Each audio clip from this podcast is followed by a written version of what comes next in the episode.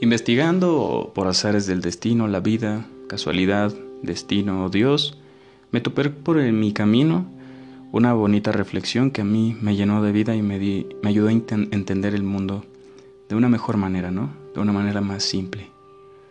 Siempre he sentido en mi corazón, en la vida, en el mundo, algo más allá de nuestro entendimiento que, que se representa como Dios, ¿no? Pero un Dios diferente, un Dios de carne y hueso no. O tal vez sí, porque a la vez lo es todo, ¿sabes?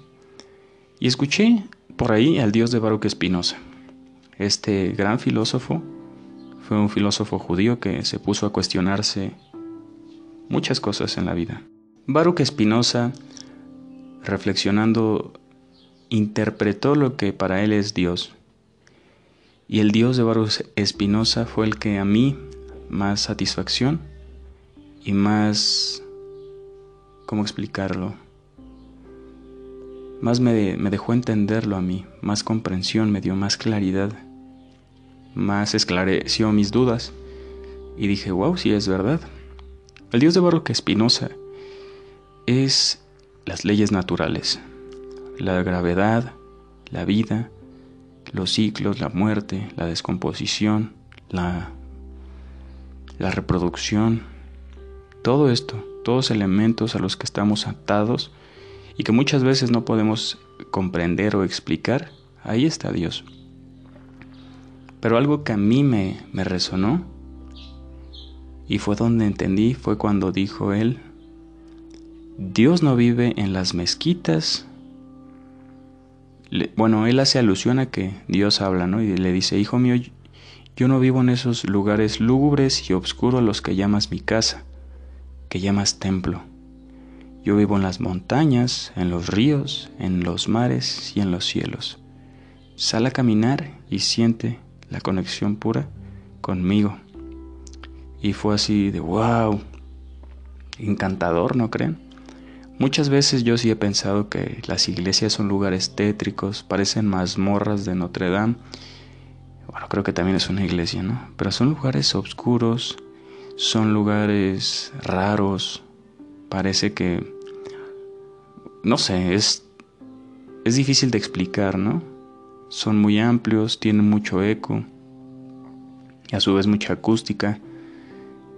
Las sillas son muy raras,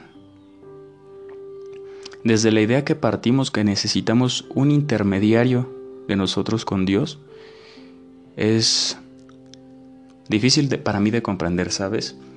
Considero yo que la comunión y la conexión con Dios debe ser personal, ¿sabes? Es como este coaching de vida que, que vemos, que leemos, que escuchamos, libros de autoayuda, para convencernos de algo que me hará sentir bien si sigo sus pasos, ¿no? o si replico sus estrategias, voy a, voy a ser mejor persona, mejor empleado, mejor jefe y mejor todo, ¿no? Pero ¿cómo él puede saber lo que yo necesito? ¿Sabes? Así es con, con un intermediario, ¿no? Yo directamente voy a ir contigo, Señor, a hablarte. Escúchame, por favor, te necesito. Esta vida es muy difícil de entender. Sé el camino y el sendero para llegar a ti, porque hay mucha idolatría, hay muchos caminos que supuestamente llevan tu nombre, Padre, y te pido por favor me perdones si me equivoco o erro mi camino, si peco, si soy presa de mis emociones o si lastimo mi cuerpo. Dame fuerza de voluntad, Padre. Escucha mi corazón, que balbucee tu anhelo y espera tu llegada. Gracias por prestarme este cuerpo.